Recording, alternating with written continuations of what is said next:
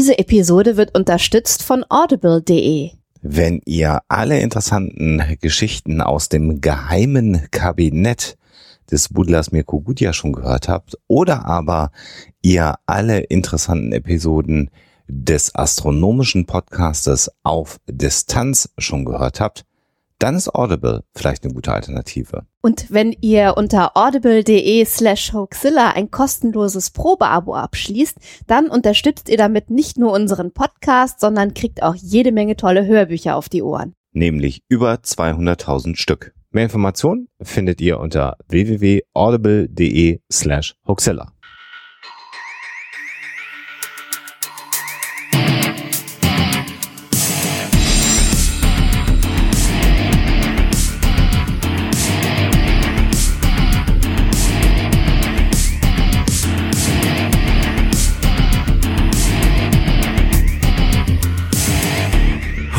Hoaxilla. Der skeptische Podcast aus Hamburg.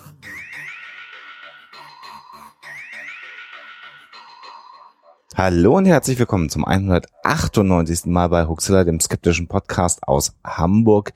Wie immer bei mir meine wunderbare Ehefrau Alexa. Hallo ihr da draußen. Und ich bin der Hoaxmaster. Und ihr merkt es schon, die Einschläge kommen jetzt dichter hintereinander. Wir haben es tatsächlich mal wieder geschafft, zeitnah eine neue Episode zu produzieren. Und wir hoffen, dass euch diese Episode gefällt. Aber natürlich müsst ihr jetzt raten, denn Alexa hat wieder was für euch vorbereitet.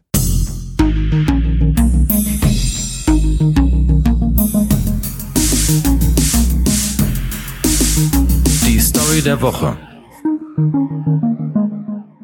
In der heutigen Hoaxilla Story geht es um Kunst. Genauer gesagt um ein Kunstwerk, das vielleicht gar nicht so unbedingt als solches zu erkennen ist, wie es ja bei moderner Kunst äh, des Öfteren mal der Fall ist. Genauso ging es einer älteren Dame auch, die in einem Museum über ein Kunstwerk gestolpert ist, das, naja, sagen wir mal so zu Taten aufgefordert hat, wenn man so will. Es geht nämlich um ein Kunstwerk, das ausgesehen hat wie ein Kreuzworträtsel. Und was macht man bei Kreuzworträtseln? Man trägt natürlich die Lösungswörter ein. Und genau das hat die Dame dann auch gemacht mit einem Kugelschreiber und ist leider deswegen vom Museum auch dafür verklagt worden, weil sie das Kunstwerk auf diese Art und Weise natürlich beschädigt hat. Wenn die Geschichte denn stimmt und keine moderne Sage ist, die Kritik an moderner Kunst übt. Da müsste man dieser älteren Dame jetzt vielleicht ein modernes Telefon in die Hand drücken und sie auf die Jagd nach Pokémons machen Genau. äh, oder, oder schicken, damit sie dann nicht irgendwo im öffentlichen Raum Kunstwerke beschädigt. Das klären wir natürlich am Ende der Sendung auf, äh, ob du uns da eine erfundene oder eine wahre Geschichte erzählt hast und äh, kommen dann erstmal zum eigentlichen Thema der Sendung.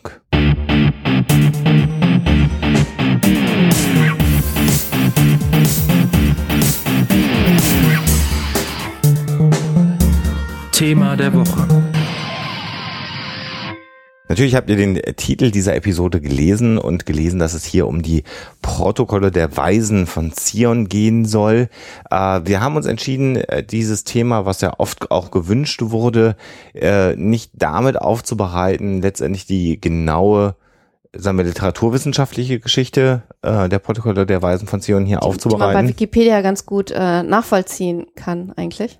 Da gibt es einen sehr ausführlichen Artikel zu, den man sich dazu durchlesen kann, sondern wir wollen uns viel mehr in der heutigen Episode um die Verschwörungstheorien rund um dieses Werk, so sage ich das mal, äh, uns beschäftigen und welche Implikationen äh, das bis heute für unsere heutige Zeit hat. Also um es äh, gleich am Anfang ganz, ganz deutlich zu machen, die Protokolle der Weisen von Zion sind ein Hoax.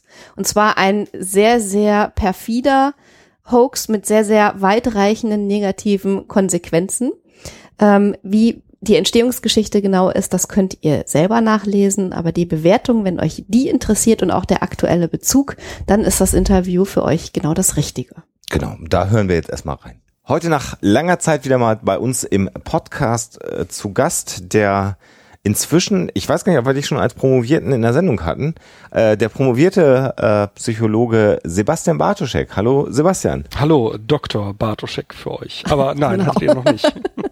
Ja, ich glaube nicht, dass wir das im Podcast schon hatten, ne? Nee, hatten wir nicht. Also ich glaube, das letzte Mal war ich bei euch Zu den Psi-Tests, kann das sein? Ist das so lange her? Was, ist das echt schon so Ja, lange? das her? könnte sein. Das hast du UFO-Entführung? das Ich weiß es nicht, aber ist schon länger her. Mittlerweile habe ich promoviert. Und mein Und Bart zwar über. Verschwörungstheorien. Und wir haben fünf Folgen äh, wahrscheinlich. Genau, wir haben, wir haben während deiner Promotion fünf Folgen Ja, veröffentlicht. ich habe das ja gehört, äh, dass ihr ja mittlerweile, äh, da ihr jetzt reich und berühmt seid, kaum mehr podcastet. so ist es. Wir haben das eigentlich nicht mehr nötig. Wir Nee. machen das nur noch aus Spaß, aber äh, ja, du hast promoviert über äh, Verschwörungstheorien Ja, äh, und zwar Zustimmung zu und Bekanntheit von denselben. Ne? Ich glaube, so ist der offizielle genau, Titel der so ist der, Doktorarbeit. der Ne? Titel. Genau, Bekanntheit von und Zustimmung zu Verschwörungstheorien, eine empirische Grundlagenarbeit ist der vollständige Titel. Und im Prinzip wollen wir dich auch äh, zu einer, ja, ich weiß gar nicht, ist es eine Ich Verschwörungstheorie? würde fast sagen, es ist die Mutter aller Verschwörungstheorien. Ja, die Mutter würde ich nicht sagen, aber es ist ein, also ich glaube, es gibt kaum ein, kaum eine einzelne Schrift, die so wichtig für äh, die gesamte verschwörungstheoretische Szene war wie dieses. Mhm. Damit äh, sitzen jetzt wahrscheinlich schon die Zuhörer Nägelkauen von Rechner oder weil sie haben geguckt, wie die Folge heißt, dann wissen sie nicht, worüber wir reden. Es, es geht um die Protokolle der Weisen von Zion. Ja. Ähm, äh, Sebastian, sag doch mal vielleicht zunächst mal, was diese Protokolle angeblich sein sollen. Die Protokolle sollen die Wiedergabe von, äh, ich glaube, zwölf äh, Sitzungen oder 24 Sitzungen äh, sein, die eine geheime jüdische Weltregierung abgehalten hat, um dazu, oder äh, ein, eine, ein, ein, ein hohes Gremium der, der äh, Juden abgehalten hat, mit dem Ziel, in den nächsten 100, sage ich mal, Jahren eine äh, Weltherrschaft zu etablieren. Und diese Protokolle sollen eben diese Sitzungen äh, wiedergeben. Es sind, glaube ich, 24 Ja. Abschnitte, glaube Okay. ich. Ah ja, Äh, da, ja, ja, ja. Wobei es diesen Text ähm, äh, halt in sehr vielen Versionen äh, gibt, seit er erschienen ist. Ne? Also so eine gewisse Wandlung dieser Texte, je nachdem nach der Publikation, hat es ja gegeben. Ne? Genau, also sowohl die Wandlung de, des Textes als auch die äh, Ausdeutung dessen, was eigentlich mit diesem Text äh, gemeint ist. Ne? Also ob es jetzt nur Mhm. um die Juden geht, ob es um die jüdisch-freimaurisch-bolschewistische Weltverschwörung geht, ob es um die äh, Illuminaten geht, ob es um die Reptiloiden äh, eigentlich geht. Äh, das ist äh, immer wieder neu ausdefiniert worden. Äh, Protokolle, also der Begriff legt ja eigentlich schon nahe, dass es sich äh, angeblich um eine Art Mitschrift handelt, eine Mitschrift dieser verschiedenen Sitzungen. Das heißt also, da ist auch nicht jemand, der sich irgendwie angeblich hingesetzt hat und äh, diese Reden irgendwie zusammengefasst hat, sondern das soll äh, im Prinzip so eine wirkliche Dokumentation dieser äh, angeblich tatsächlich stattgefunden habenden Sitzungen sein. Ne? Ja, irgendwie schon. Ähm, wobei, wenn man das liest, sind, sind äh, oft eher monologische Passagen. Mhm. Das, sind- also wir stellen uns ja heute, wenn wir uns jetzt vorstellen, so eine, so eine Weltregierung würde sich treffen, würden wir stark ein, ein dialogisches oder ein, ja, ein, wie, wie nennt man das, wenn mehr als zwei Personen reden? Ja, letztendlich ein Sitzungsprotokoll. Ja, also so, wirklich, ne, wirklich so. ne? Mhm. Und, und das ist es in, in großen, das gibt's auch. Mhm. Äh, aber äh, in einem Großteil des Textes dominieren eigentlich monologische oder dialogische Elemente. Was, aber da werdet ihr sicherlich noch hinkommen, äh, von dem Hintergrund der äh, Entstehensgeschichte aber äh, relativ klar wird. Mhm. Mhm.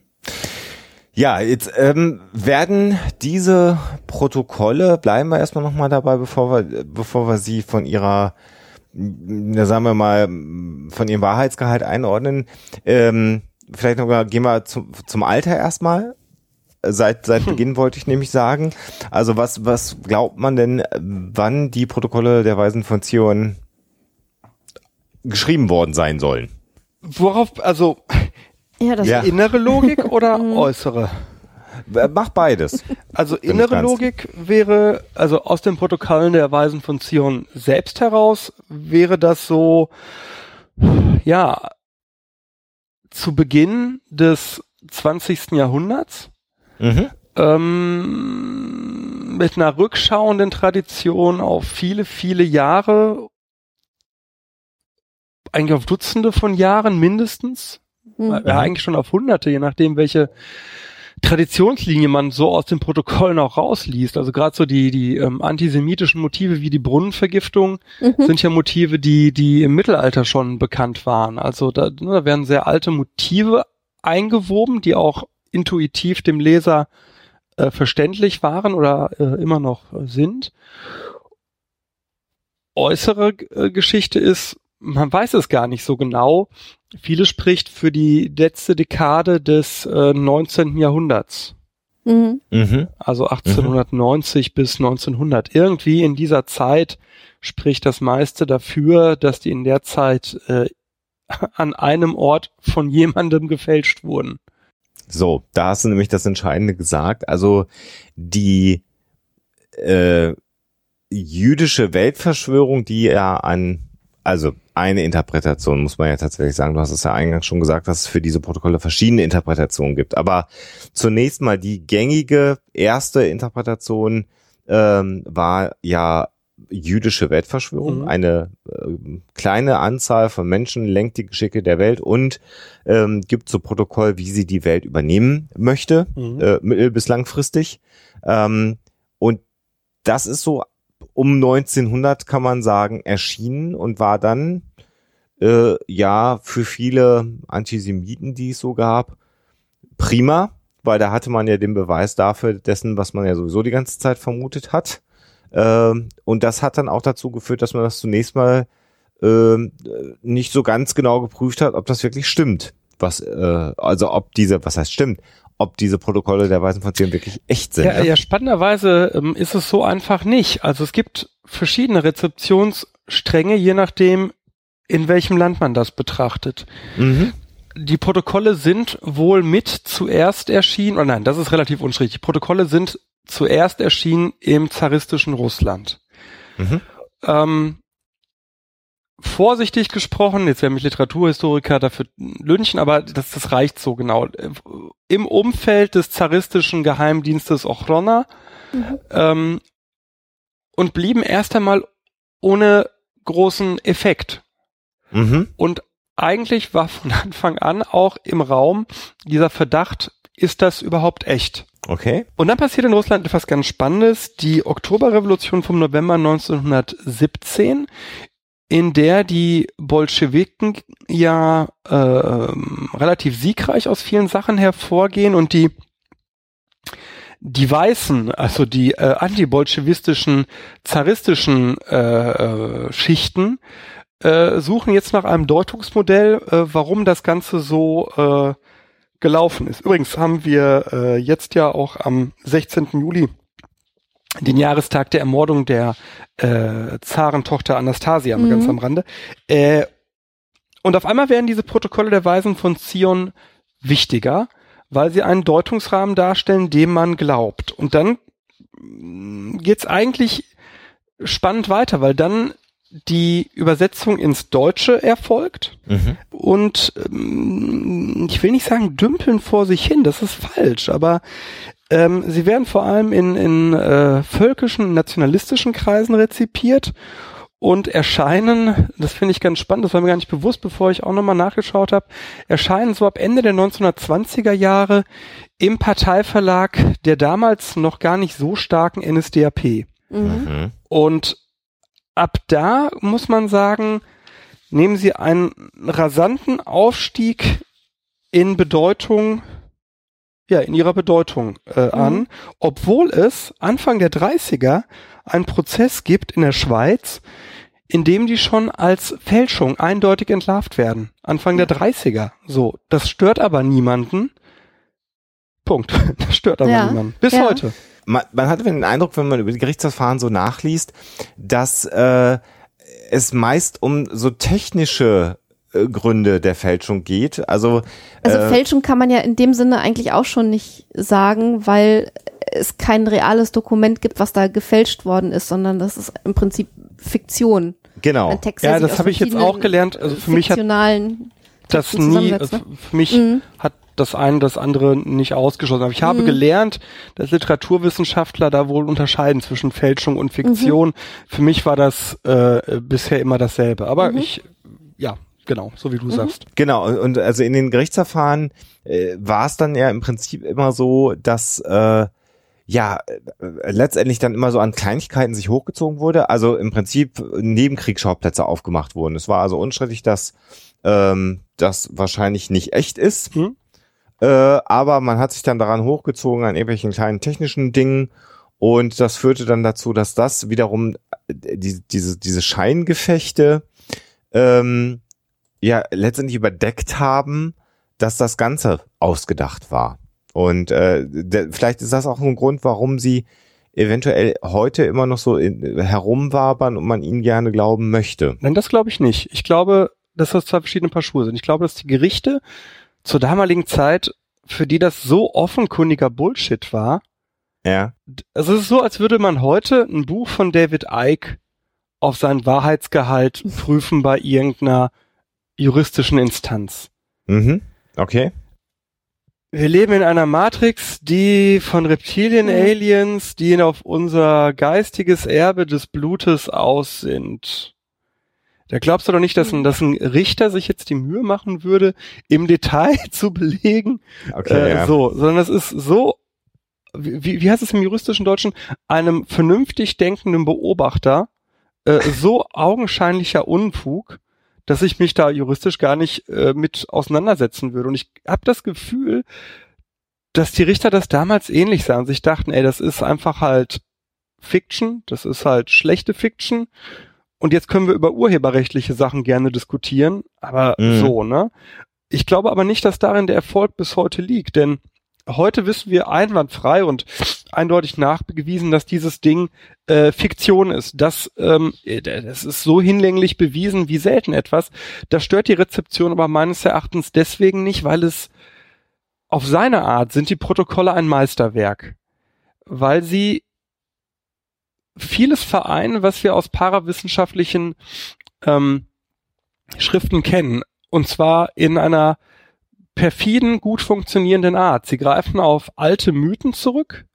Sie bedienen reale Ängste, die du immer hast Mhm. und Entwicklungen. Die in- eine lange, lange, lange Tradition ja auch haben. ne? ja. Und auch Entwicklungen, die du immer in einem Staat Mhm. haben wirst. Also du wirst immer in einem Staat zum Beispiel Terror haben. Mhm. So, Mhm. jede Demokratie bringt Terrorismus mit sich. So, das ist das Wesen eines Ja. freien Staates. Ja. Oder Wirtschaftskrisen. Genau.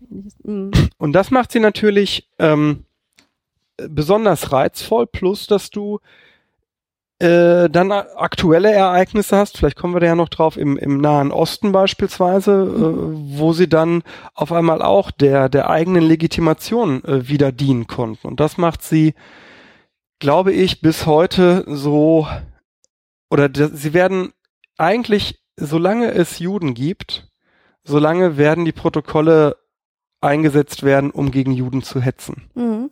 Und ähm, also wenn man das sich jetzt mal irgendwie so versucht anzulesen, sich damit beschäftigt, also allein äh, die Feststellung, um welche oder welchen Verfasser äh, es sich dann letzten Endes gehandelt hat, auf denen diese Texte zurückgehen, das ist eine relativ komplizierte Kiste und kann es nicht sein, dass auch das dazu beiträgt, dass viele heute sagen, na ja, aber wenn überhaupt nicht eindeutig erkennbar ist, wer da das erste Mal da irgendwas gefälscht hat, ähm, äh, wie könnt ihr dann sagen, das sei irgendwie eine Fälschung und vielleicht ist es ja doch irgendwie was dran. Das ist ja das, was auch so modernere äh, Rechtsesoteriker vertreten. Ne? Ich habe mal äh, über Rückeberg was geschrieben für eine Freimaurerzeitung, der äh, ähnlich wie, wie Gedeon von der AfD die Meinung vertritt, vielleicht sind, ist dieses konkrete Buch nicht echt, aber es greift Mhm. auf ältere Quellen zurück, die wiederum in Teilen Mhm. echt sind. mhm. Und das tut es halt nicht. Mhm, So. Genau. Aber du hast halt ähm, so viele Quellen, aus denen sich die Protokolle bedienen, die alle fiktiv sind oder äh, Volksüberlieferung, ähm, dass es eben genau, was du sagst, schwer ist, jetzt das eine, also es gibt ja ein, zwei Werke, die besonders auffällig äh, in Zusammenhang zu den Protokollen stehen, aber trotzdem ist es halt äh, komplexer. Es ist halt, und das finde ich kommt in Umberto Ecos Friedhof von Prag sehr schön raus, es ist halt ein sehr komplexes, ja, will man sagen, äh, fälscherisch sagst du ja, geht nicht, fiktionales Meisterwerk. Mhm. Ne? So mit all der, der, der schrecklichen Kraft, die es entfaltet hat. Aber es ist halt, äh, ähm, da steckt halt schon Arbeit hinter, so. Mhm. Mhm. Auch, auch weil es äh, so ziemlich alle Vorurteile äh, bedient und in, in eine Form ja. bringt, die man äh, äh, hat, wenn man denn der Ansicht ist, dass das Weltjudentum uns alle vernichten möchte? Ja. Und es hat dabei auch dieses prophetische, was bis heute Nostradamus funktionieren lässt. Ne? Also es ist so konkret und gleichzeitig hinreichend diffus, mhm. um zu passen. Mhm. Mhm. Ne, wenn du völlig diffus bleibst, sagen die Leute, ja genau, es wird einen Tag geben in den nächsten fünf äh, Monaten, in denen es regnet. So. Mhm. Aber äh, so diffus ist es dann doch nicht. Aber es ist auch nicht so konkret, dass du sagen könntest, das und das, sondern ne, es sind Andeutungen.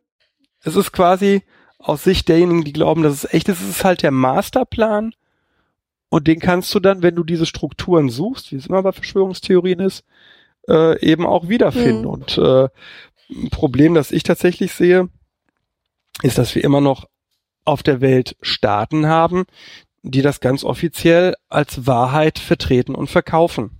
Mhm. Mhm. Ja. Kannst du da Beispiele für geben, wo, wo das getan wird? Der Iran, mhm. die palästinensische Autonomiebehörde, in großen Teilen der arabischen Welt generell, mhm. aber da, wo es wirklich Teil der Staatsräson ist, kann man sagen, ist auf jeden Fall der Iran. Ich glaube, Saudi-Arabien, weiß ich gar nicht, wie das äh, offizielle Regime dazu steht, aber äh, die palästinensische Autonomiebehörde und der Iran äh, vertreten ganz klar, dass die Protokolle echt sind.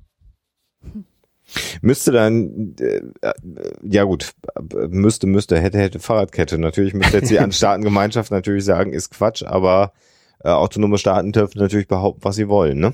Ja, das Problem ist, dass wir nichts dagegen halten. Also, ne, unlängst äh, spricht äh, Abbas, also dieser, der sogenannte Palästinenserpräsident, vor dem Europäischen Parlament und packt das dem Brunnenvergiftungsmythos aus, ne? mhm. ne? Sagt, israelische Rabbiner hätten vor, palästinensische äh, Brunnen zu vergiften. Und am Ende der Rede äh, jubelt das ganze EU-Parlament und Martin Schulz äh, erklärt, das war eine der inspirierendsten Reden der letzten Jahre. Und keiner sagt auch nur ein, ein, ein Wörtchen ja. ne, zu diesem ja. Brunnenvergiftungsmythos. Äh, ne, so. Ja, das kann ich auch persönlich nicht nachvollziehen. Vielleicht bevor wir nochmal zu der aktuellen hm?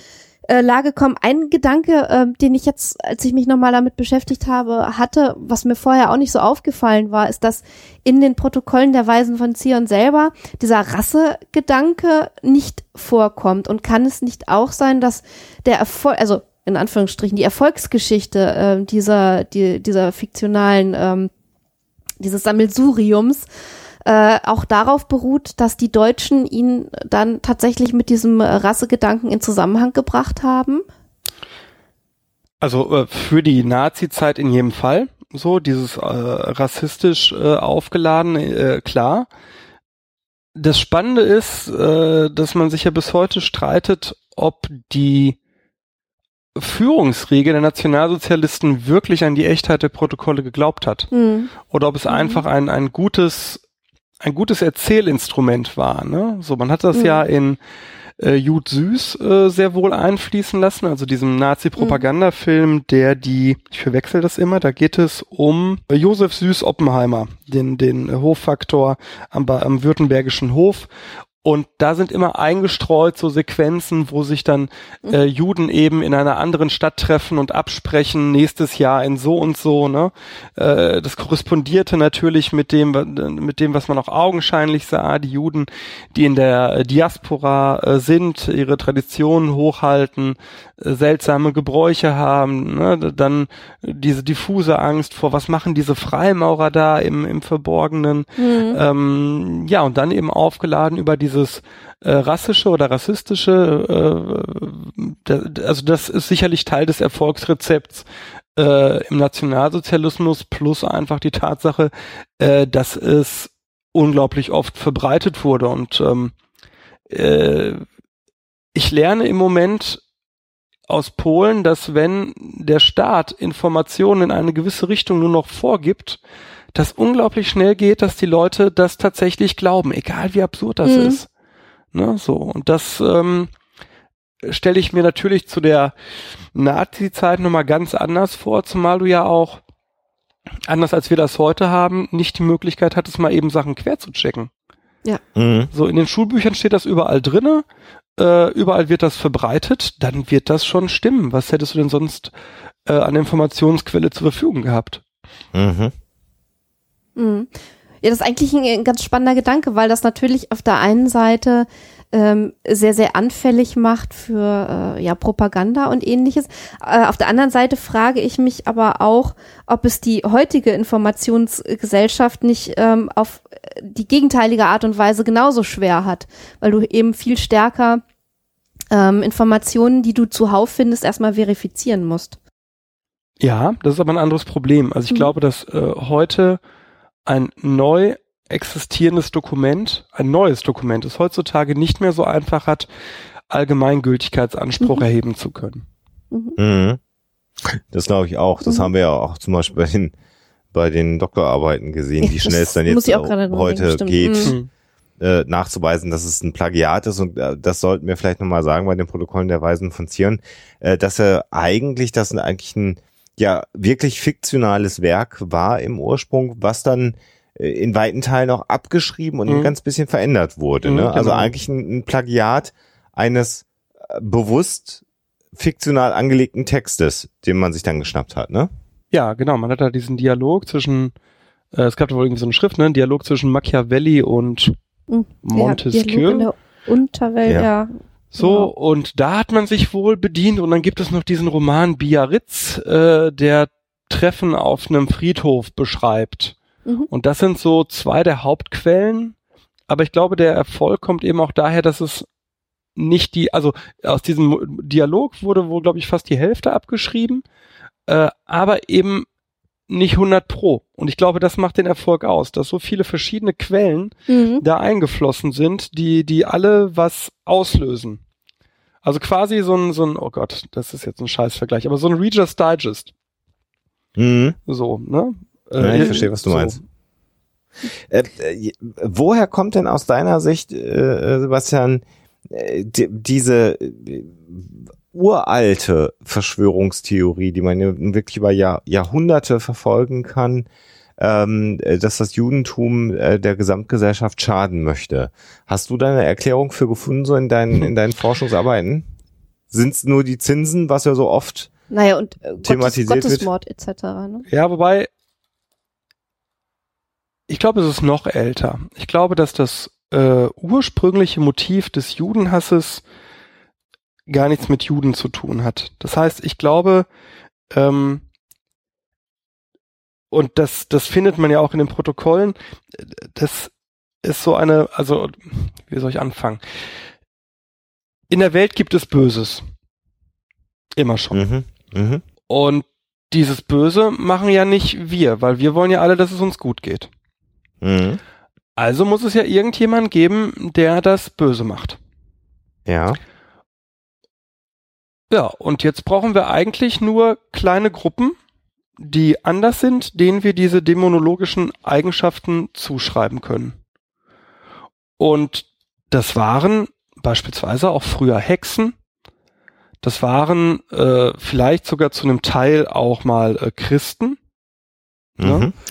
Und ein Teil dieser Motive hat man dann übernommen äh, und Juden zugeordnet und dazu kamen natürlich dann nochmal spezielle äh, Eigenschaften, äh, die die Juden hatten. Aber ich glaube tatsächlich, dass die, die Grundideen, die wir, die wir immer noch im Antisemitismus wiederfinden, viel älter sind und deswegen auch so gut funktionieren. Ich habe mal mit dem Michael Blume, der Religionswissenschaftler ist und auch viel zu dem Bereich publiziert hat, äh, mal drüber gesprochen, der so eine, eine, eine religionswissenschaftliche ähm, Perspektive mir mal nahe brachte, die zeigt, dass du ähnliche Verschwörungstheorien eigentlich rückdatieren kannst bis quasi babylonischen Zeiten. Mhm. Also dieser, dieser Glaube, da ist eine kleine Gruppe, die in irgendeiner Form eine besondere Wahrheit hat Mhm. und sich gegen die anderen verschwört. Ich glaube, dass, Mhm. es, dass das ein sehr, eine anthropologische Konstante fast schon ist. Mhm. Naja, ich meine, die, die, die, die christlichen Traditionen und, und äh, der christliche Glaube äh, hat ja auch Wurzeln, die äh, weit tiefer und weiter zurückreichen als äh, das Christentum, das wir heute kennen. Also, ne? Insofern, Hm, äh, hm. dass die Traditionen weiter zurückreichen, wundert mich in dem Zusammenhang äh, auch nicht. Aber, aber wenn du sagst, äh, das sind ähnliche Dinge, die Hexen oder auch äh, christlichen Ketzern oder so ähm, zugesprochen wurden, dann bist du natürlich wieder genau in dieser Schiene, in dieser christlichen Tradition äh, drin, äh, wo das Judentum im Prinzip der Ja, da darf man so der, der Gegenentwurf zur, zur äh, christlichen ich finde, da macht man sich ein bisschen Lehre einfach äh, mit der Verteuflung des Christentums. Denn äh, zum Beispiel der Hexenglauben, ne, wenn wir den nehmen und den mal so Mhm. als einen Ausdruck dessen nehmen, wo sich da Motive im Antisemitismus wiederfinden. Der Hexenglaube war ja zunächst der Kirche zutiefst verpönt. Mhm. Ne, so, die Kirche hat ja den Hexenglauben rigoros bekämpft. Nicht die Hexen zuerst, sondern den Hexenglauben, weil der nicht in Einklang zu bringen war zur Bibel. Der kam also aus dem Volksglauben. Ja? ja. Oder aus den Volksvorstellungen äh, und wurde nach viel hin und her und Zögern von der Kirche übernommen. Dann gab es eben dieses Werk, den, den, den sogenannten Hexenhammer. Äh, und ab da, und dann gab es die, die, die spanische äh, Inquisition. Aber ansonsten. äh, die war früher, wesentlich Die war Sp- Okay. Ja. Mhm, Okay. Äh, Im Kern weiß ich aber, dass äh, gerade hier in unserem Kulturkreis äh, die, die, die weltlichen Gerichte erst viel härter in der Hexenverfolgung waren als die kirchlichen Gerichte. Also da gebe ich dir recht, wenn du sagst, dass, dass die äh, Hexenverfolgung eher ein soziales als ein religiöses Phänomen ist, da gebe ich dir recht. Also das ist tatsächlich sicherlich so, ja. Aber äh, äh, mich fasziniert einfach äh, bei dieser bei dieser Geschichte einfach noch wirklich so dieser dieser Fakt, dass das äh, und deswegen vielleicht auch so die Mutter aller Verschwörungstheorien, wahrscheinlich eine der ältesten Verschwörungstheorien ist, die eigentlich fast unverändert bis heute Ja. durchgegangen ist, ne? Weil vielleicht auch, also eine Sache, die ich immer ähm, identifiziere als besonders gut, um diskriminiert zu werden als Verschwörer, ist, wenn du dich bewusst von der Mehrheitsgesellschaft abgrenzt. Mhm. Das mögen Menschen nicht. Mhm. das, das erleben wir in allen Facetten im Moment, äh, auch in unserer politischen Diskussion. Äh, wenn Leute schon eine Minderheit im Rahmen einer Mehrheitsgesellschaft bilden, dann sollen sie doch gefälligst in dieser Mehrheitsgesellschaft aufgehen. Und das hat Hm. äh, das Judentum, ah, ist auch falsch. Es gab immer einen Teil im Judentum, der das nicht getan hat.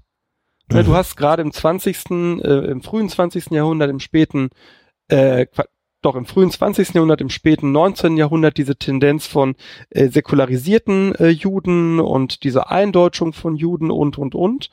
Äh, aber du hast immer auch, äh, gerade bei, bei äh, Juden, ein, ein starkes Wir-Bewusstsein gehabt, mit eigenen Traditionen, die unglaublich alt sind oder für alt gehalten werden, das weiß ich jetzt im Detail gar nicht so genau, äh, die sie aber immer unterschieden haben von den Menschen, bei denen sie lebten, aus deren Sicht. Denn eigentlich waren das ja deutsche jüdischen Glaubens Mhm. und später wurden sie zu Juden, nicht Deutschen. Was ja auch merkwürdig ist, weil es Mhm. eigentlich ja keine, keine, keine Herkunftsdefinition ja ist, Ja. sondern eigentlich äh, Ja, das fällt, das ist tatsächlich beim Judentum schwierig, ne? Also der, Ja. das Judentum, je nachdem, wen du fragst, was ist das Judentum, wirst du mm, von Orthodoxen natürlich eine Antwort bekommen, die mitunter schon sehr rass, äh, rassisch, völkisch klingt. Ne, das Mhm. auserwählte Volk, das auch nur untereinander sich äh, fortpflanzen sollte. Also ich habe äh, mal so eine DNA-Analyse gemacht, ne? Und da kriegst du dann, äh, also schickst du in die USA und so, und dann kriegst du unter anderem eben ausgewiesen äh, äh, einen gewissen äh, Part deiner DNA, der eben jüdisch ist. Und dann denkst du dir zuerst, hä, wie soll der, wie, wie, hä, wie kann denn meine DNA äh, jüdisch sein? Ne? So denn Mhm. äh, das ist doch keine Rasse. Haben die mir jetzt alle hier Unsinn erzählt und amerikanische Wissenschaftler äh, beweisen mir das Gegenteil? Nein, es gab die äh, Ashkenazi, das waren äh, Juden, die sich eben nur untereinander äh, fortgepflanzt haben und damit einen ganz eigenen Genpool sich erhalten haben. Ne? Und mhm. den kannst du eben bis heute äh, nachweisen. Und das äh, zeigt ja auch nochmal, wie in sich abgeschlossen gewisse Teile des Judentums einfach waren. Und du hattest sie, auch das ist ja eine Sache, die, die, die, ich glaube, die auch nochmal viel Unsicherheit begünstigt hat. Die gehörten halt auch irgendwie nirgends so richtig hin. Mhm. Also, ne, die, die, die, die haben jetzt keinen eigenen Staat gehabt. So, ne? Deswegen war mhm. ja eine der wichtigsten Fol äh, mhm. Forderungen des Zionismus ja. unter äh, Theodor Herzl eben der Judenstaat. Ja. Mhm. Und äh, da gab es ja verschiedene Denkmuster, wo so ein Judenstaat äh, sein könnte und so. Und ich glaube, das hat vielen Menschen über die Jahrhunderte so ein Unwohlsein vermittelt, dass die irgendwie also wo kommen die denn jetzt eigentlich her? So, ne? Mhm. Und dann, glaube ich, hast du sehr viele so naiv naive Theorien gehabt, die aber dann ganz schnell in solche sehr gefährlichen Modelle später abgedriftet sind. Das ist halt ein Virus, der sich zwischen den Menschen ausbreitet. Und das sind eigentlich gar keine richtigen Menschen, sondern eben nur so ein Virus in Menschengestalt. So, also der Film äh, Der ewige Jude, ne, von mhm. äh, auch aus dem Dritten Reich, äh, erzählt ja genau diese diese Deutungsmodell. Ne? Mhm. Mhm. Äh, kommen wir jetzt nochmal ähm, auf ähm, die Protokolle der Weisen von Zion zu sprechen. Vielleicht auf die, auf die heutige Zeit. Du hast gerade schon zwei Staaten genannt, für die die Wahrheit dieser Texte äh, feststeht. So möchte ich es mal formulieren. Ähm, äh, wenn man das heute als, als jemand, der sich mit Verschwörungstheorien be beschäftigt, anschaut, wie zum Beispiel haben die Protokolle der Weisen von Zion bei dir in deiner Doktorarbeit abgeschnitten? Gibt es bei deiner Umfrage oder gab es bei deiner Umfrage Leute, die gesagt haben, ja, äh, äh, das ist eine reale Verschwörung oder ich kenne diese Verschwörungstheorie. Also taucht das bei dir auf? Ja, also ich hatte auch die äh, Theorie der Protokolle der Weisen von Zion in meiner äh, Disse. Ich habe ja 95 Verschwörungstheorien betrachtet und da eben auch, äh, es gibt einen jüdischen Plan zur Weltherrschaft, die sogenannten Protokolle der Weisen von Zion und das ist äh, eine Theorie gewesen, die relativ bekannt war, also 47,9 Prozent äh, kannten diese Theorie. Wie kann man das einordnen? Naja, das ist Platz 39 von 95 Theorien. Also mhm. stabiles Mittelfeld bei einem mhm. Durchschnitt von 44 Prozent Bekanntheit, aber mit ganz okay. kleinen Abstufungen halt. Also relativ durchschnittlich bekannt.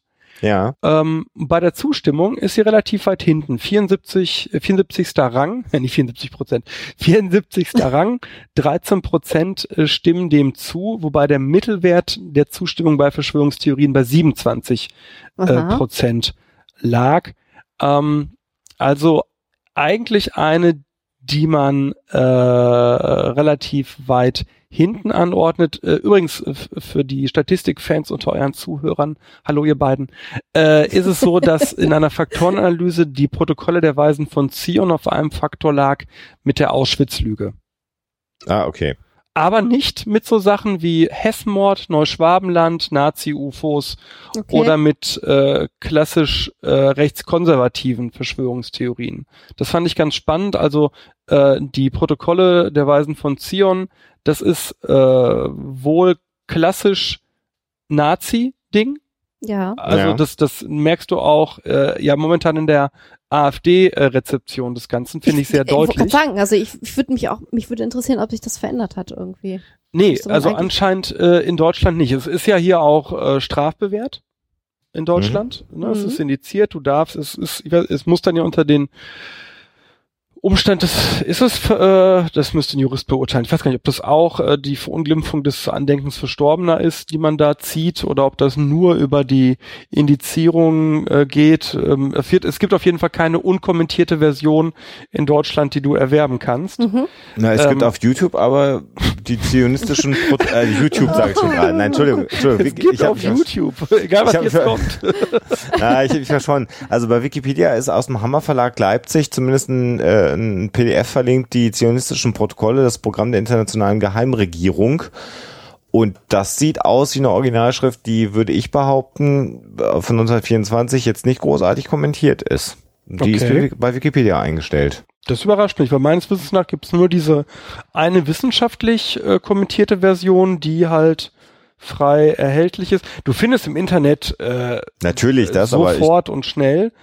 Aber es ist bei Wikipedia, Okay, ich muss halt gucken, mit, welchem, mit welcher Begründung es da verlinkt ist. Ausgabe nach der Judaika-Sammlung, Universitätsbibliothek Frankfurt. Okay, also als Immerhin. ja. Und das ist, also da finde ich ganz spannend, dass dieses Buch aus dem Jahr 1924 dann auch äh, endet mit, mit äh, auf der letzten Seite, wer sich eingehender über die Judenfrage unterrichten will, um ein äh, selbstständiges Urteil zu gewinnen, sei auf folgende Schriften hingewiesen. Handbuch der Judenfrage, der falsche Gott, der Streit um Gott und Talmud, das Rätsel des jüdischen Erfolges, die Juden und der deutsche Staat, geistige Unterjochung, neue Wege. Alles erschien im Hammer Verlag Leipzig. Ja, und das, Das ist ja ist dieselbe Erzähltradition, die jetzt ja auch der Gedeon bemüht, ne? Also dieser klar christlich Christ, christlich oder Christentum versus Judaismus, das ist ja die die eigentliche Erzähltradition auch der Protokolle der Weisen von Zion und genau das hat ja auch der ähm, AfD-Abgeordnete Gedeon in seinem Machwerk äh, immer wieder rausgestellt, ne? Diesen Mhm. wieder diesen diesen Gegensatz von Christentum und ähm, Judentum. Mhm.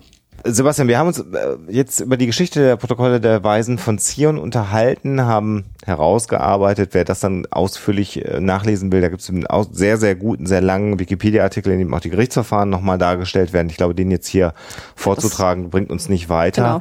Äh, das werden wir aber verlinken, dass man sich das durchlesen kann. Du hast schon jetzt mehrfach auch den Bogen nicht nur zu Staaten geschlagen, zu modernen Staaten, in Anführungsstrichen soll heißen, aktuellen Staaten, äh, die die Protokolle der Weisen von Zion als echte Schriften ansehen. Du hast jetzt gerade auch die deutsche Politik oder deutsche Politiker genannt. Was wäre dir im Kontext der ähm, Protokolle der Weisen von Zion noch wichtig loszuwerden?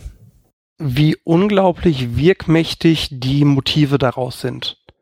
Mhm. Also ganz viele der Motive, die, die wir dort finden, von einer Finanzelite, äh, von der Kontrolle von Medien, die angeblich äh, wi- widersprechend berichten sollen, aber in Wirklichkeit in einer zentralen äh, Lenkung sind, äh, dass Terroranschläge gezielt genutzt werden, um ein Klima der Angst Mhm. äh, zu verbreiten, die äh, Idee, dass äh, gewisse Währungsformen äh, so oder so äh, zu werten sind, die Sache mit der Brunnenvergiftung, dass du all diese Motive heute immer und immer wieder findest von Leuten, die entweder generell im verschwörungstheoretischen Bereich unterwegs sind, ne, das äh, beispielsweise dann eben, ne, die dann die irgendwelche äh, obskuren Illuminaten äh, dahinter äh, vermuten oder oder oder, äh, aber auch, dass das eins zu eins immer noch für antisemitische Propaganda genutzt wird, die dann aber anders benannt wird. Ne? Die Mhm. wird dann antizionistisch, anti-israelisch,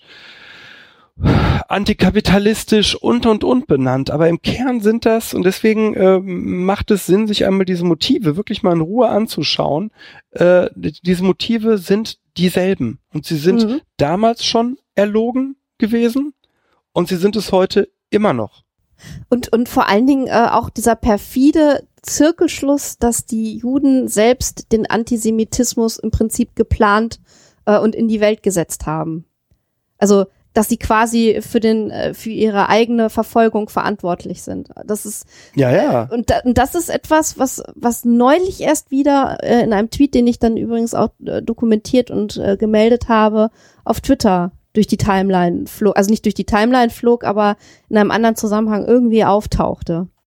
Das geht ja so weit, dass es äh, Quellen gibt. Ich glaube, bei Van Helsing, also Jan-Udo Holley war es, meine ich, auch so, dass äh, da sehr wohl auch Leute hofiert wurden, die eben behaupten, dass Juden erst Hitler zum Holocaust angestachelt hätten, Ja.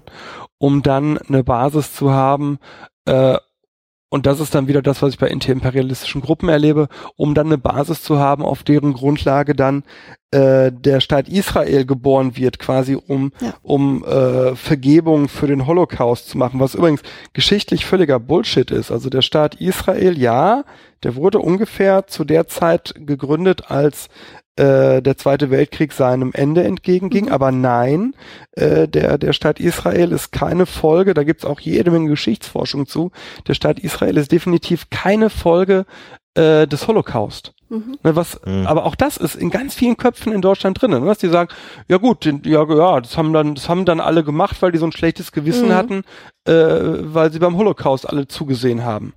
Stimmt mhm. nicht. So. Mhm. Und natürlich stimmt noch weniger, dass die Juden den Holocaust dann erst auf den Weg gebracht haben. Aber das sind tatsächlich Erzähltraditionen, die sich in den Protokollen schon äh, finden. Ne? Und ganz äh, krank ist tatsächlich jetzt bei der AfD gewesen, äh, dass man einen Gutachter einsetzen sollte, der erst einmal darüber bescheiden sollte, äh, ob denn diese e Echtheitshypothese falsch ist und ob sie antisemitisch ist.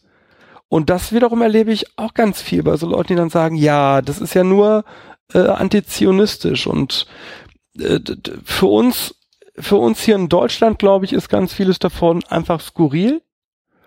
Mhm. Aber ich glaube, wenn du in Israel lebst oder wenn ich lese, was dir passiert, wenn du mit einer israelischen Flagge durch viele große deutsche äh, mm. Städte geht, mm. dann siehst du, wie unglaublich werkmächtig dieses Ding bis heute ja. ist. Ja. Äh, ketzerische Frage zum Schluss. Haben wir heute ein Problem in Deutschland mit Antisemitismus? Und wenn ja, haben wir das wieder oder immer noch? Ja, wir haben ein Problem mit Antisemitismus. Wir haben es wieder offener. Mhm.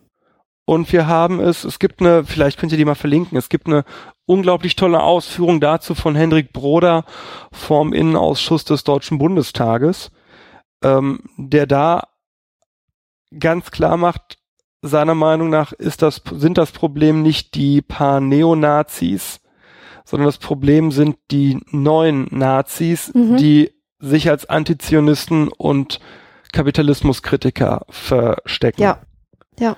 Und das ist, ne, Henrik M. Broder kann man oft drüber streiten, aber das, was er da vom Innenausschuss des Bundestages gesagt hat, auch das ist wie immer polemisch. Ich glaube, Broder kann einfach auch nicht anders, ist ja okay, aber da hat er einfach recht. Und die, diese Leute, die sind sichtbarer. Die sehe ich, also die sehe ich persönlich bei äh, angeblichen Friedensdemos, bei irgendwelchen Mahnwachen, bei Demonstrationen gegen Krieg und, und, und. Ne? Und da glaube ich schon auch, äh, und natürlich ist das eine Erzähltradition, die spannenderweise wieder vom Kreml befeuert wird. Ne? Man, man, die Situation von Juden in Russland, äh, da wird ja oft drüber geschwiegen, wie es da eigentlich so mhm. abgeht. Und ähm, ich weiß gar nicht, ob Putin sich mal zu den Protokollen geäußert hat, aber in jedem Fall befeuert der Kreml äh, Propaganda, die auf all diesen Klischees aufbaut. Mhm. Abschließende Frage, Sebastian, hattest du vielleicht, äh, also oder anders, ich beschreibe es aus meiner Sicht. Ich hatte eine Zeit lang äh, den Eindruck, dass ähm, so ein Anti-Islamismus äh, das abgelöst hatte für eine gewisse Zeit in Deutschland. Zumindest nicht abgelöst, sondern sagen wir mal überdeckt hat, den Antisemitismus. Äh, auch vor dem Hintergrund von, von Terrorattentaten, dass man dann also jetzt dann eher anti-islamistisch unterwegs sind, weil das sind ja auch andere, gegen die man sein kann, die sich abgrenzen. Und jetzt gerade wieder vor den aktuellen äh, Dingen, die von der AfD kommen, habe ich so den Eindruck, dass das jetzt wieder gleich aufzieht oder sogar der Antisemitismus sich wieder stärkt. Also erlebst du das auch, dass es so Wellenbewegungen gibt, in denen dann mal was anderes dran ist und dann wieder nicht? Oder ist das nur meine Wahrnehmung? Du beschäftigst dich, glaube ich, in dem politischen Spektrum mehr mit diesen Themen, als ich das tue. Deswegen ist das eine ernst gemeinte ja, Frage. Also im politischen Spektrum würde ich sagen, ist es unterm Strich hochkomplex. Du hast ähm, bei der sogenannten neuen Rechten Islamhassern, die bewusst pro-israelisch auftreten. Ne? Zum Beispiel diesen, wie heißt der, Wim Fortun, heißt der so? Äh, hier aus. Ähm, ja, ja. So, so der, der, der bewusst auch mit einer Israel-Flagge äh, dann bei Pegida immer auftrat, ne? So um diese christlich-jüdische Abendland-Tradition zu stärken. Ne? Du hast äh, anti islamische, nicht anti-islamische, anti-islamische, äh, islamhassende Plattformen wie Political Incorrect, die sich immer sehr stark für Israel und für die, für das westliche Bündnissystem aussprechen. Du hast aber auch die Leute, die gegen beides sind, also gegen den, gegen alles, eigentlich gegen alles Fremde, verkürzt gesagt, gegen, die eigentlich zu einem, wir wollen so wie früher, ohne dass es dieses früher, das sie erinnern, jemals wirklich Mhm. gegeben hat, Mm, mm, zurück mm. wollen. Ja. Ähm, du hast aber auch die klassischen pro-palästinensisch, pro-muslimischen Antisemiten, Antizionisten. Was ich spannend finde, ist, dass diese Gruppen, die auf den ersten Blick, ich habe da viel mit dem Sebastian Weiermann drüber diskutiert, das sind ja alles Gruppen, die auf den ersten Blick total spinnefeind untereinander sein müssten. Aber der Hass auf das System, in dem wir jetzt leben, schafft es, dass die sich beispielsweise bei Pegida unter ein Dach begeben. Mhm. Mhm. Und das ist das, was ich, also anders, die werden es nie hinkriegen, gemeinsam etwas zu schaffen. Aber sie können es schaffen, gemeinsam etwas zu zerstören, was da ist. Und dann würde sich in diesem Machtvakuum meiner Meinung nach die stärkste Gruppe, nicht die intelligenteste, nicht die dümmste, die stärkste Gruppe äh, durchsetzen. Und das ist für mich die Gefahr hinter all diesen, ich würde es jetzt mal Querfront nennen, äh, Aspekten. Ich, ich habe keine Angst davor, dass äh, Reichsbürger mit pro-palästinensischen Gruppen und Identitären ein Terrorregime in Deutschland errichten. Aber ich habe äh, die Befürchtung, was passiert, wenn all diese Demokratiefeinde zum Zweck des Zerstörens der Demokratie zusammenarbeiten. Mhm. Um erstmal die Demokratie kaputt Mhm. zu haben. Genau. Um sich dann hinterher wahrscheinlich wieder gegenseitig zu. Ja, dann, das äh, ist Mhm. ja die Geschichte aller Diktaturen Mhm. ist ja so, dass du ich will, also, also wenn ich die NSDAP jetzt mal zum Beispiel nehme, ne, weil das die, das mache ich nicht, um einen Vergleich zu jetzt zu ziehen, sondern weil das die Geschichte ist, die, glaube ich, den meisten deutschen Zuhörern am besten bekannt ist. Dann hast du in der NSDAP der Frühzeit sehr wohl unterschiedliche Flügel.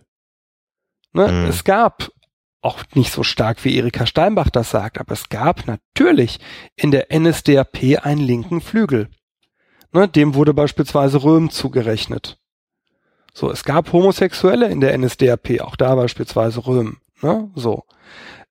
Ab irgendeinem Punkt, wo du aber dann dein erstes Ziel erreicht hast, fangen interne Säuberungsaktionen an und am Ende bleibt in der NSDAP nur noch ein Flügel, ein programmatischer Flügel übrig. Das ist der, der inhaltlich von Rosenberg äh, vertreten wurde. Und ich glaube, diese, diese grundsätzliche Entwicklung, die kann immer entstehen. Und jetzt, um den Kit nochmal zurückzumachen zu den Protokollen. Die Protokolle der Weisen von Zion bieten für all diese demokratiefeindlichen Gruppierungen genug Projektionsfläche, um von allen anerkannt zu werden. Mhm. Es können sich äh, genügend Menschen erstmal dahinter stellen, sodass äh, die Gefahr einer kritischen Masse, das, so muss man es vielleicht formulieren, besteht. Das Ne? ist schön. Hm? Also schön. Also das ist ein gutes Bild, so meine ich. Genau. Ne? Hm? Ja.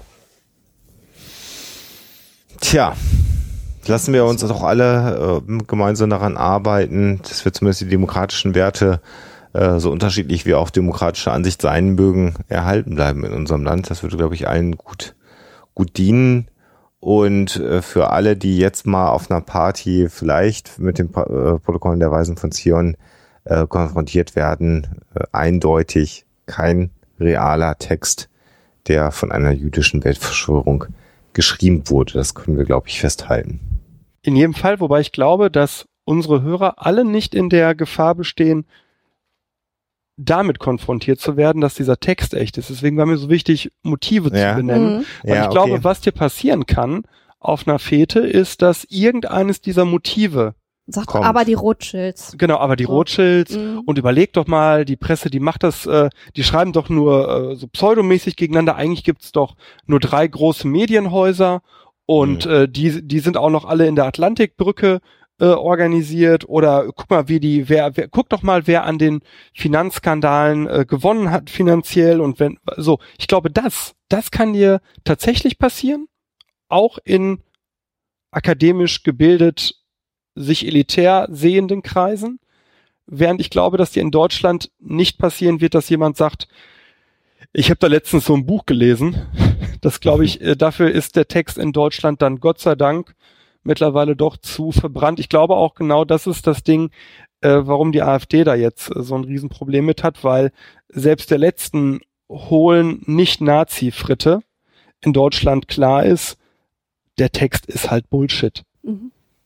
Wobei ja auch gerade eine große demokratische Partei, äh, zumindest eine Person, ein Vertreter derselben, ja mal überlegt hat, ob man nicht doch nochmal gucken könnte mit Forschungsgeldern, ob es Chemtrails denn nicht dann vielleicht doch gibt. Ja, ja. Sebastian, vielen Dank ja, für deine Zeit, für das Interview, für deinen interessanten Einblick in deine Doktorarbeit. Wen die interessiert, das werden wir natürlich nochmal verlinken. Man kann die Doktorarbeit beim JMB Verlag in Hannover auch erwerben, wer das lesen möchte. Es ist eine psychologische Doktorarbeit, also da muss man auch mal Spaß vielleicht an der Statistik haben, das zu lesen. Aber ich habe sie gelesen, ich habe sie sogar inzwischen zweimal gelesen, weil ich ja ganz früher sie schon einmal Korrektur gelesen habe. Natürlich, als sie dann irgendwann mal rauskam, dann nochmal gelesen habe. Also Psychologen haben da bestimmt Spaß Spaß dran und der Rest soll sich das dann mal überlegen, ob er so eine Doktorarbeit lesen will. Aber also ich glaube, für Nicht-Psychologen spannend ist hinten der Teil. Wo ich wollte gerade sagen, ja. die, die, Anhänge, wo alle Verschwörungstheorien dann auch drin stehen. Ne? Genau. Ja, das glaube ich ist für Nicht-Psychologen das Spannendste. Der Rest ist halt tatsächlich viel, viel Statistik, viel Wortklauberei und äh, ich, ich warne tatsächlich immer davor, weil Leute, die sonst so mein Arbeiten kennen, glauben, das ist so ein typisches Bartoschek-Werk, das man mal eben so wegkonsumieren kann und das irgendwie polemisch und einfach zugeschnitten ist. Äh, genau das ist dieses eine Werk von mir nicht, weil es halt eine Doktorarbeit ist. So, ja. Genau, aber sie sieht auch gut aus und macht sie auch auf dem, auf dem Coffee Table ja, ganz gut. Also das, das stimmt. Das Bild ist von mir übrigens, das habe ich äh, designt. Oh. Ja. So, genug der Selbstbeweihräucherung. Sebastian, wir hören ganz bald wieder von dir bei Huxilla und ich denke mal, dass der eine oder andere vielleicht auch kommentieren wird. Vielleicht bist du so nett, da mal nach der Publikation auch mal reinzugucken, vielleicht auch nochmal ein, zwei Punkte anzuführen, wenn es dir deine Zeit erlaubt. Ja, sehr gerne. Äh, an alle, die kommentieren, aber eins direkt, das habe ich in den letzten Jahren geändert. Wie es in den Wald hineinruft, so schallt es heraus. Wenn ja. jemand mich freundlich äh, kritisiert oder freundlich was nachfragt, antworte ich genauso freundlich. Wenn jemand direkt in dem Anschreiben schon einen aggressiven Grundton an den Tag legt, dann beschimpfe ich zurück. So ist das mit ehemaligen Bildredakteuren, ne? So ist das, genau. und nur mit denen, genau. Ja, genau. Mach's gut, ne? Ja, Sebastian, bis ganz bald. Vielen Dank dir nochmal, ne? Bitte, tschüss. Ja, jetzt habt ihr gehört, wie die Einschätzung und Bewertung ähm, der Protokolle der Weisen von Zion durch einen Doktor der Verschwörungstheorien äh, ist, nämlich durch Sebastian Bartoschek. Ich hoffe, das Gespräch hat euch gefallen. Eine kleine Sache, die ich noch nachschieben wollte. Wir haben äh, ganz kurz in dem Interview auch über die Hexenverfolgung gesprochen. Und da habe ich gesagt, dass die spanische Inquisition, deren Beginn weit vor dem Erscheinen des Hexenhammers liegt. Das ist nicht ganz der Fall. Also sie ist früher, sie beginnt formal 1478 und acht Jahre später äh, erscheint dann das, was man heute als den Hexenhammer kennt. Äh, das liegt jetzt nicht ganz so weit auseinander, aber die Hochzeit der Hexenverfolgung ähm, mit der die spanische Inquisition übrigens nicht so viel zu tun hat, äh, liegt eher in der frühen Neuzeit, das heißt also im 16. und 17. Jahrhundert. Und das ist natürlich dann schon deutlich später als das Erscheinen des Hexenhammers. Wir haben ja auch über die Hexenverfolgung genau. eine eigene Episode Eben, gemacht. Da sollte man vielleicht auch nochmal drauf Wenn verweisen. das interessiert, der kann noch natürlich ins Archiv der alten Huxilla-Episoden äh, hineinhorchen. Jetzt müssen wir noch natürlich aufklären, was es mit deiner Geschichte um die ältere Dame im Museum auf sich hat, ne? Die Auflösung.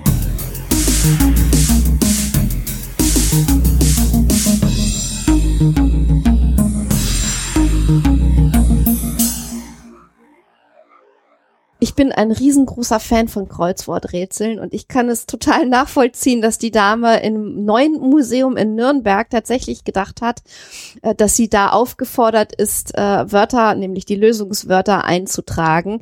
Und ähm, die Geschichte ist tatsächlich passiert, wie gesagt, in Nürnberg im neuen Museum. Äh, unglücklicherweise war das Museum sogar gezwungen, äh, den Vorfall der Polizei zu melden und dann eben auch rechtliche Schritte einzuleiten. Das sei schon alleine aus versicherungsrechtlichen Gründen äh, so gewesen. Das heißt also, das war auch keine böse Absicht äh, vom äh, Museum unbedingt. Die haben natürlich sofort gewusst, dass die Dame das jetzt nicht aus blinder Zerstörungswut gemacht hat, sondern einfach, weil sie gedacht hat, das könne man so tun. Aber dennoch musste das ganze Verfahren eingeleitet werden. Ähm, viele Leute haben sich natürlich, äh, so wie ich auch, mit der Dame solidarisiert und haben gesagt, irgendwie, ja, das ist doch äh, eigentlich eine ganz nette Geschichte. Das war auch, glaube ich, relativ schnell zu beheben, wieder der Schaden. Da ist doch nichts Schlimmes passiert. Aber ähm, formal musste das eben so äh, gemacht werden, wie das Museum es gemacht hat. Naja, die Restauration musste halt durch die Versicherung Auch, bezahlt ja, ja, klar, werden. das eben, und genau, das, das war der genau Punkt. der Grund, Ja. weil der Künstler natürlich schon Wert darauf gelegt hat, dass man das, was die Dame dann eingetragen hat, an Lösung wieder entfernt. Und das ist dann doch dann etwas Ja, aufwendiger aufwendiger. und kostenintensiver gewesen. Deshalb musste das über die Versicherung geregelt werden. Ja, eine verrückte Geschichte zum Abschluss. Die euch Alexa da gerade erzählt hat. Vielleicht ganz kurz als Randnotiz. Wir hatten in, äh, an diesem Wochenende Besuch von Mark Litz. Äh, Mark Litz äh, gibt es bei Facebook, äh, den gibt's auch bei ähm, äh, Twitter, Twitter. als Flow Flow Scroll. Scroll, genau. Und äh, warum ist das bedeutsam? Weil Mark Litz zurzeit jetzt durch Deutschland äh, tourt, um Aufnahmen für seinen Dokumentarfilm The Creative Network äh, zu machen. Ein Film, in dem es darum geht, ja, Podcaster zu besuchen, die Podcast-Szene zu besuchen und mal einen Einblick in diese Szene zu geben. Und wir haben uns sehr gefreut, dass Marc mit uns da was drehen wollte. Und wir werden das auch noch mal ein bisschen äh, unter diesem Beitrag, unter dieser Folge äh, verlinken. Das könnt ihr euch dann anschauen. Wer generell Interesse am Podcasting hat, den wird vielleicht dann am Ende auch der fertige Film The Creative Network interessieren. Also uns hat das schon mal großen Spaß gemacht, mit ihm zu sprechen.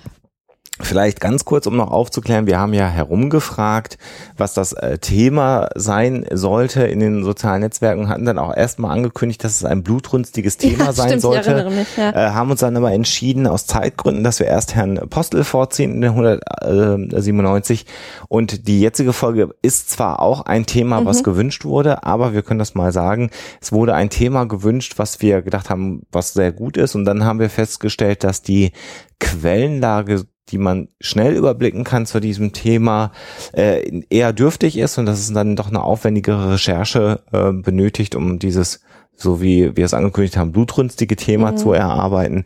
Da müssen wir uns dann noch ein bisschen Zeit für nehmen. Wir haben aber durch die Umfrage, die wir ja in den sozialen Netzwerken gemacht haben, ganz viele Vorschläge bekommen, die wir neben dem, was sowieso auf der Liste steht, auch in absehbarer Zeit abarbeiten wollen. Und aufgrund der äh, leider nicht so positiven aktuellen politischen Entwicklung ist das Thema Protokolle der Weisen von Zion natürlich auch nicht so ganz äh, von der Hand zu weisen in seiner Relevanz. Insofern haben wir das nochmal vorgezogen. Genau. Das zur Erklärung. Und ansonsten euch da draußen alles Gute, allen, die uns bei Patreon unterstützen, die uns in den letzten Wochen und Monaten Dinge von unserer äh, Amazon Wishlist geschenkt haben. Nochmal einen herzlichen Dank. Äh, in der Regel machen wir da immer ein Foto von, damit man auch sieht, dass das angekommen ist und dass wir uns darüber freuen. Das freut uns immer sehr, wenn wir da irgendwelche Geschenke bekommen. Dafür nochmal vielen Dank und an alle anderen Unterstützer auf egal welchem Wege auch. Wir haben einen Unterstützer, der etwas kritisch sich geäußert hat, der dann, dann doch auch eine etwas größere finanzielle Summe uns zur Verfügung gestellt hat. Das wollen wir jetzt gar nicht weiter ausführen. Du wirst es wissen, wen wir meinen. Dafür auch nochmal ganz, herzlichen Dank. Und äh, ja, euch alles Gute, bis demnächst und natürlich immer schön skeptisch bleiben. Tschüss. Der Huxilla Podcast ist und wird für immer ein kostenfreier Podcast bleiben. Aber ihr könnt unsere Arbeit gerne unterstützen mit Flatter oder als Patronen bei Patreon oder über PayPal oder über unsere Amazon Wishlist. Geht auf unsere Seite, klickt auf die entsprechenden Links und dann findet ihr dort die Informationen. Dankeschön.